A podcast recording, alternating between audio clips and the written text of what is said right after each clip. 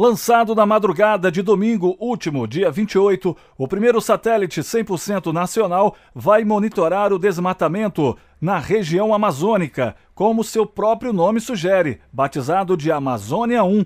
Ele foi totalmente projetado, integrado e testado pelo país, e a partir de então será também operado exclusivamente pelo Brasil. Desenvolvido pelo Instituto Nacional de Pesquisas Espaciais, integra a chamada Missão Amazônia um esforço da entidade em melhorar o chamado sensoriamento remoto da natureza brasileira. O equipamento é projetado para gerar imagens do planeta a cada cinco dias e, sob demanda, é capaz de fornecer dados de um ponto específico em dois dias, em caso de um eventual desastre ambiental, por exemplo, como o rompimento da barragem de Mariana em 2015.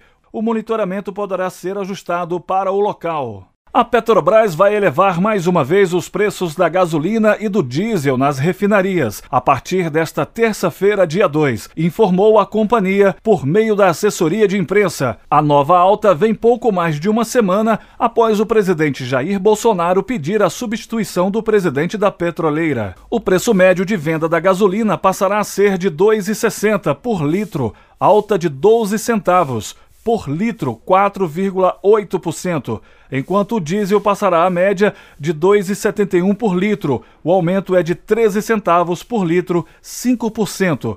É a quinta alta no ano nos preços da gasolina e a quarta no valor do litro do diesel. Em dezembro, o litro da gasolina custava em média R$ 1,84, já o diesel saía a R$ 2,02. As medidas restritivas que começaram na última sexta-feira, dia 26, em toda a Bahia, foram estendidas por mais 48 horas, com exceção de três regiões, Oeste, Norte e Nordeste do estado.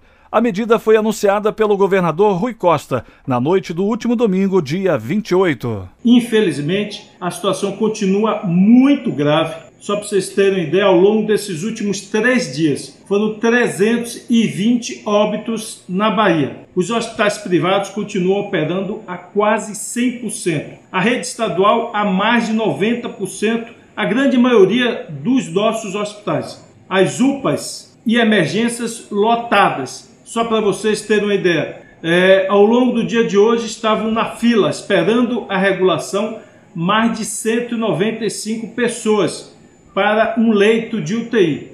Portanto, numa situação grave como esta, é a pior situação desde o início da pandemia.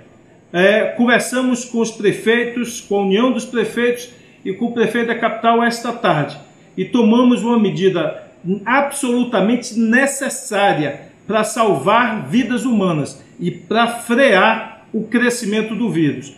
Prorrogar por mais 48 horas é, o funcionamento apenas das atividades essenciais. As medidas têm como objetivo conter o avanço da pandemia da Covid-19. Desde as 17 horas da última sexta-feira, que estão suspensas todas as atividades que não estejam relacionadas à saúde pública, alimentação e segurança em toda a Bahia.